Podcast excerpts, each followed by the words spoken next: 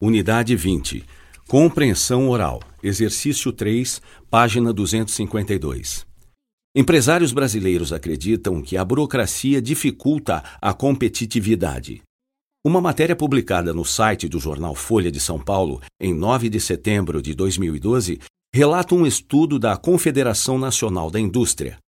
Segundo o estudo, Muitas empresas brasileiras consideram que a burocracia é parcialmente responsável pela perda de competitividade.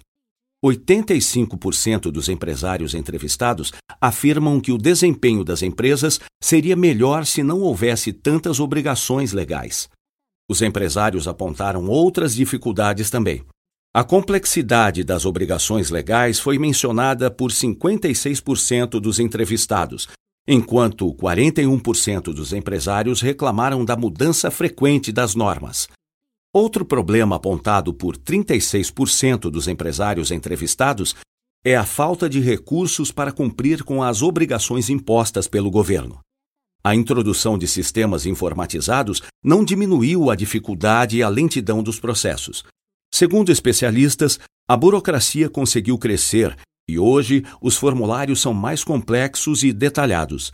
O estudo revela que a burocracia causa aumento do uso de recursos em atividades não ligadas à produção e atraso ou dificuldade na realização de investimentos, entre outros problemas.